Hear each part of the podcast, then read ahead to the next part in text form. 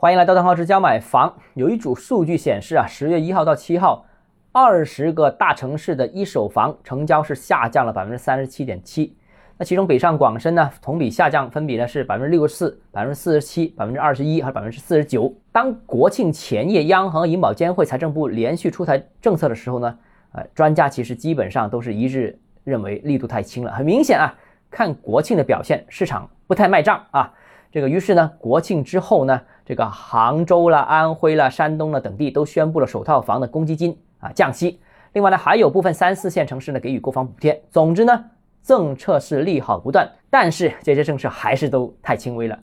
就好像一块扔到湖里面的一颗芝麻啊，涟漪其实都来不及泛起就被河水带走了。那所以想扭转当前的这样一个趋势，我觉得必须拿出一些重磅的大政策啊去支持。所以，呃，我认为啊，四季度楼市呢仍然会进一步出台宽松政策，而且有可能或者说我们会期待出一些，呃，相对重磅的政策扭转这样一个趋势啊。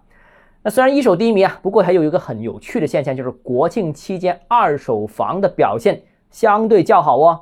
呃，贝壳有五十城市的二手房日成交的数据显示啊，同比增长了百分之五十四，较二零二零年同期增长了约百分之三。那其中东莞、成都、厦门、佛山、苏州等二线城市的呃成交套数呢，呃超过去年同期的两倍啊，是大幅增加了啊。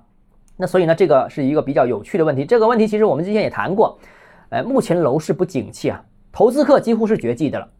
也受疫情影响，旅游度假客几乎也绝迹。那目前经济不仅冲击社会基层，所以呢，初次置业也出现了大幅萎缩。那所以刚才所说的这三种需求的萎缩呢，是直接冲击了大城市的郊区的楼市，而大城市郊区又往往是新房密集供应的地方啊，所以郊区成交出现了大幅萎缩，一手房成交量也出现了大幅萎缩。那郊区现在呢？这个旅游度假物业集中的地方也受到这个影响所以现在各方面影响都是影响郊区，所以影响一手房。但二手房的情况不同啊，二手房大多数都是集中在中心城区、老城区，那多半呢是针对刚需啦、刚改啦，所以呢受影响相对较小。再加上楼市下行、价格坚挺啊，大家都把核心区啊视为保值的这避险的一个领域，所以都把外围区域的资产的卖掉。重新买回主城区，这也支撑了核心城区的二手房市场，而主城区二手房相对的畅旺呢，也推动了核心城区的一手房。所以大家看到，现在但凡核心城区有一手盘推出来，都是不愁卖的，甚至是价格节节攀升的啊。